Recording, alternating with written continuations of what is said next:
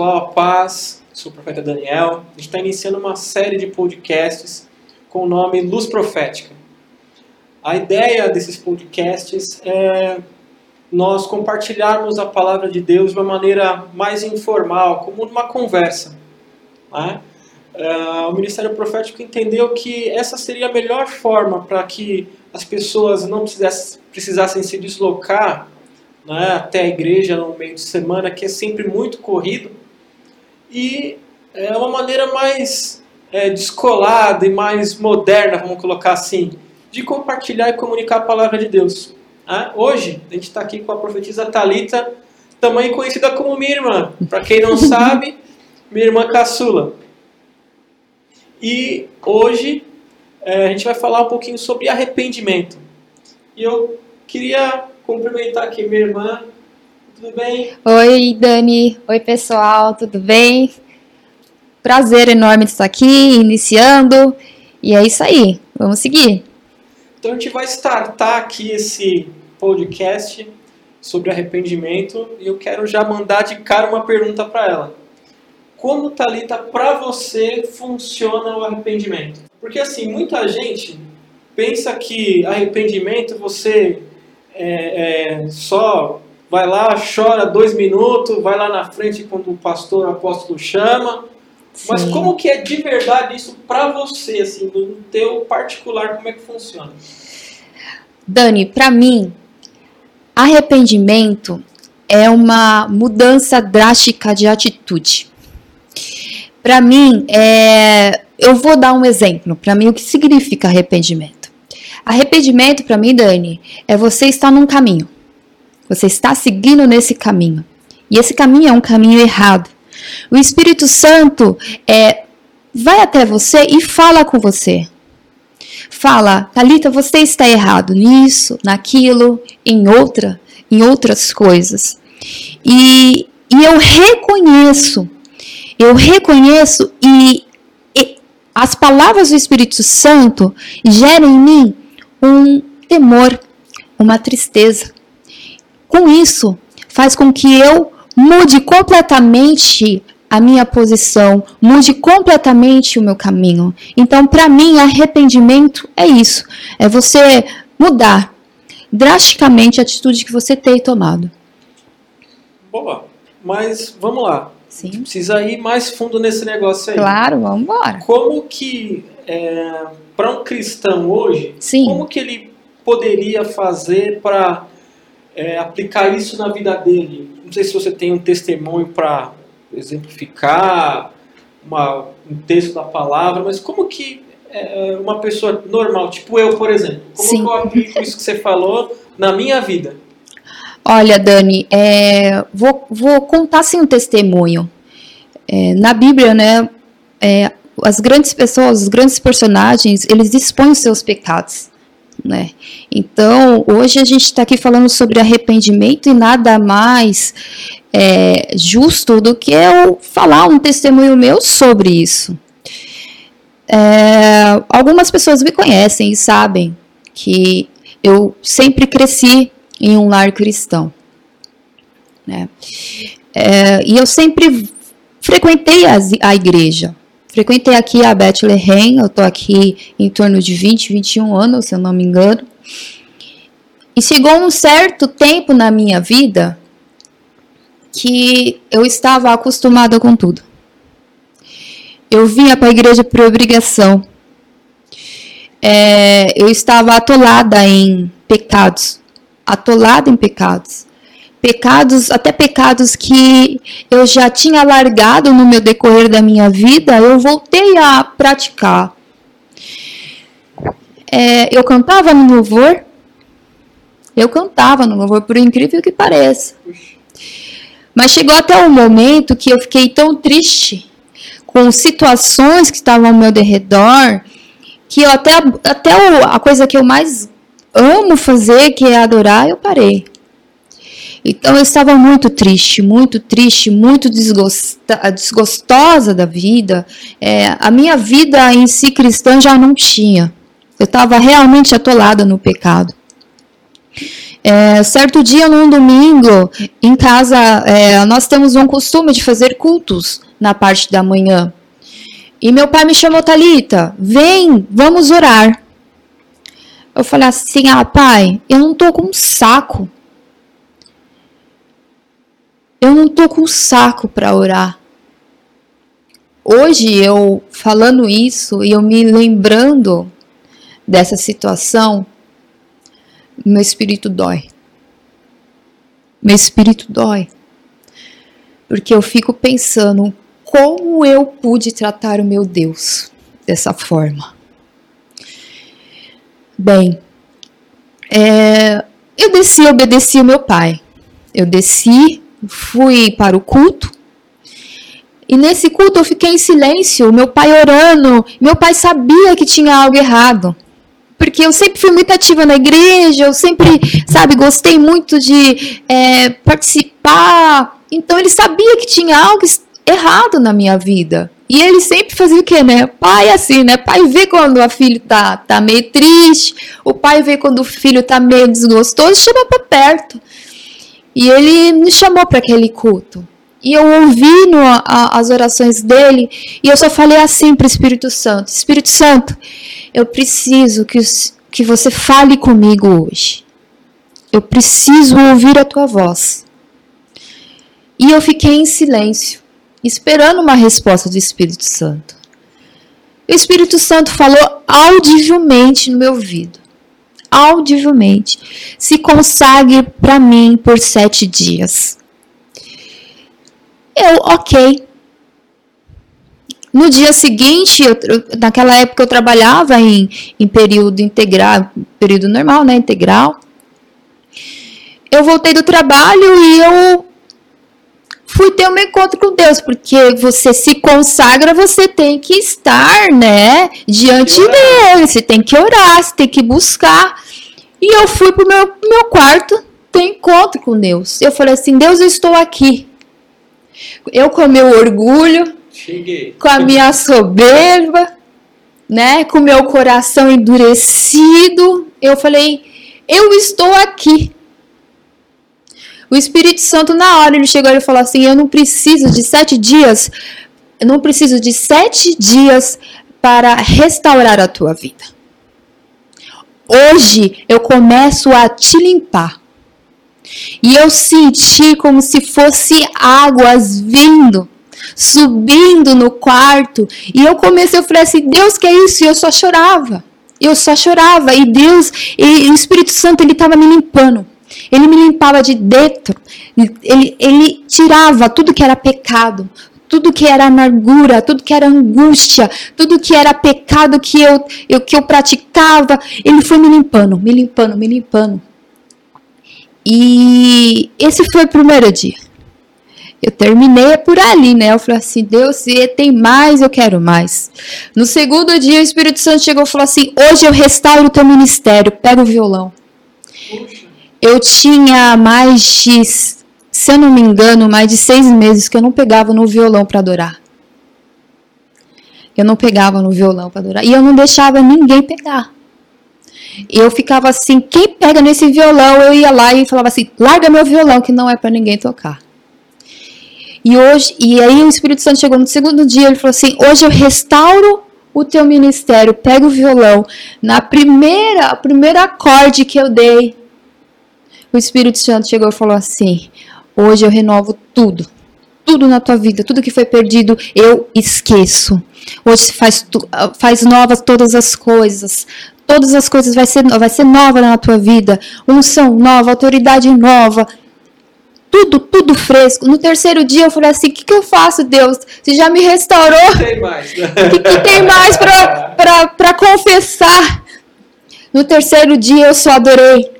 Porque eu só pude fazer isso, não pude fazer nada além do que adorar. Eu só adorei. No quarto dia eu só adorei. No quinto dia eu só adorei. No sexto dia eu só adorei, adorei. E no sétimo dia eu simplesmente me pus de cara ao pó. Porque eu falei assim: como você me ama a tal ponto, Deus? Eu, Talita, pecadora.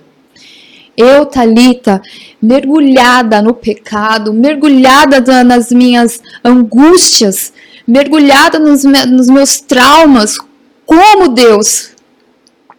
E, e Deus, Ele é perfeito. Ele fez perfeito todas as coisas, né? É, eu, nesses sete dias e até hoje, né?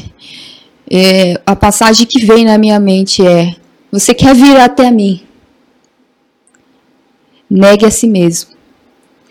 Tome a tua cruz diariamente e me siga.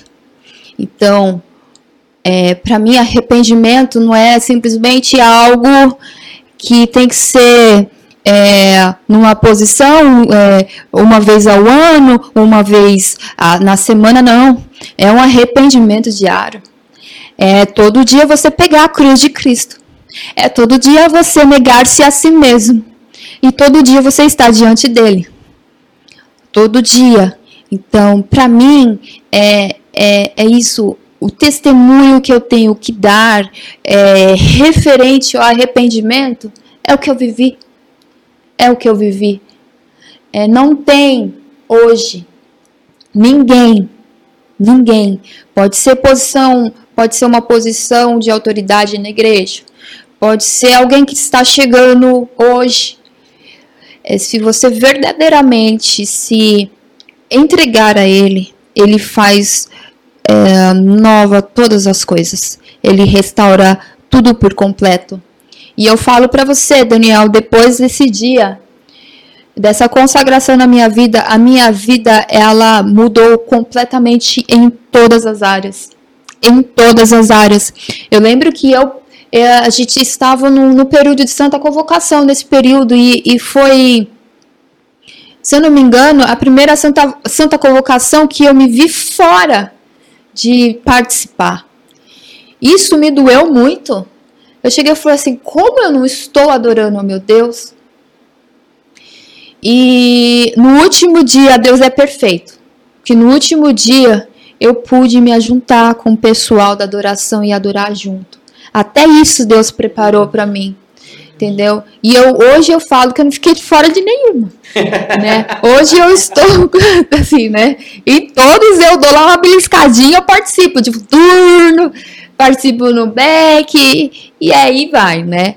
E Deus ele é perfeito. Sempre. Perfeito. Sempre. Eu tenho uma última pergunta. Vamos lá. Vamos lá. Uh, a gente percebe que algumas vezes Sim é, rola uma ministração na igreja e a gente percebe que algumas pessoas vão lá para frente, choram, até demonstram um arrependimento, né? um quebrantamento, perdão. Mas percebe que outras pessoas não.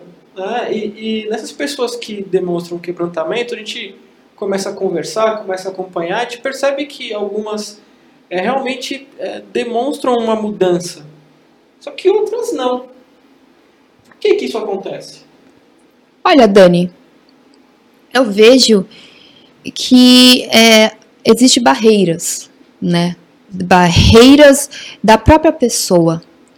O orgulho, o orgulho é uma dessas barreiras que fazem com que a pessoa não se incline. É, fazem com que a pessoa simplesmente não não não absorva aquilo, né? ela se acha que não é para ela determinada coisa, determinada administração.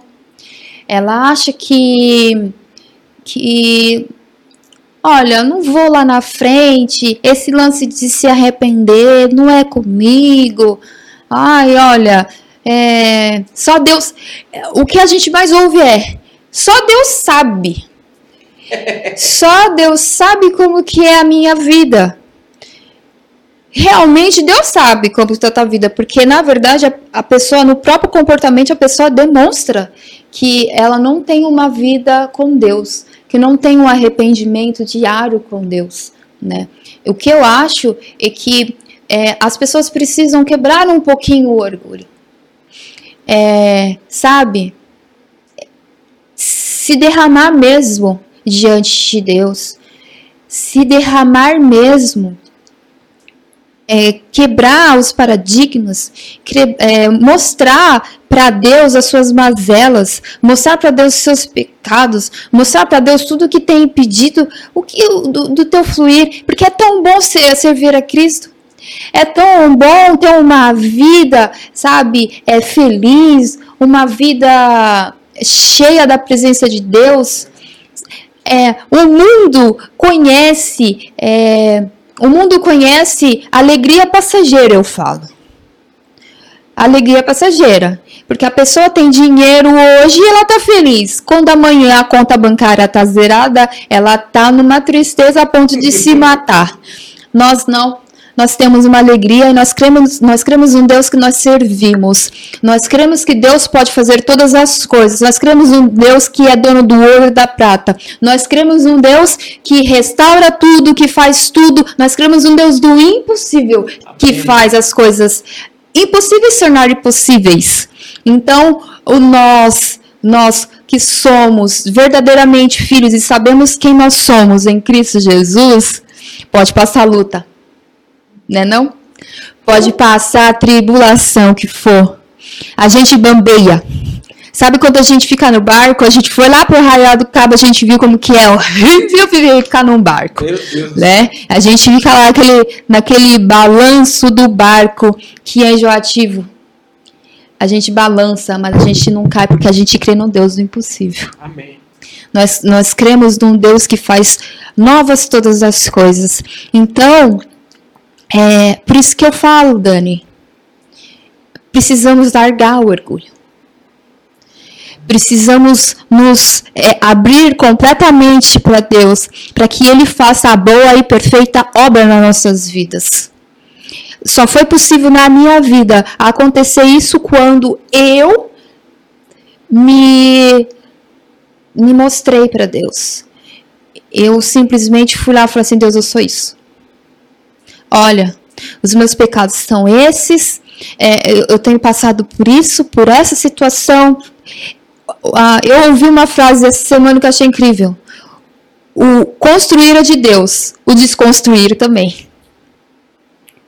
Porque a partir do momento que a gente, a gente se, se desreconstrói, a gente fica no pó, a gente sabe, a gente reconhece que a gente que nós não somos nada, Aí é que Deus se faz perfeito na nossa vida. Amém. Então é isso que eu tenho para falar hoje. Amém. eu queria, puxa, te agradecer. Né? Foi uma conversa muito boa. Eu queria saber se você tem alguma palavra para a gente encerrar, para abençoar as nossas vidas. A palavra que eu tenho hoje para dizer para cada um é não desista. Não desista, não é tempo de desistir. É, eu sei que está pesado. Eu sei que é, estamos passando por lutas em todas as áreas das nossas vidas. Eu sei. Mas o grande eu sou está à nossa frente. O nosso Deus, ele está é, ao, nosso, ao, ao nosso lado.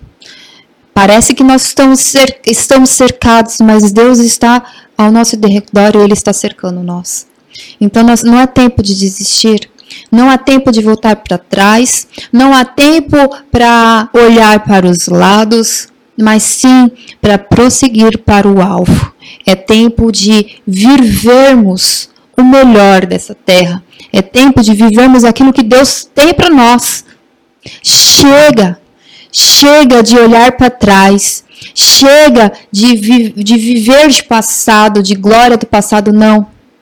É tempo de prosseguirmos. É tempo de levantar as mangas e trabalhar. É isso que eu tenho para dizer. Amém. É isso aí, pessoal. A gente vai encerrar por hoje. Agradecer a sua presença aí do outro lado. Compartilha aí com quem, seus, todos os seus contatos, né? E semana que vem tem mais. Deus abençoe. A paz. Tchau, gente. Deus abençoe. Compartilhe. Até mais.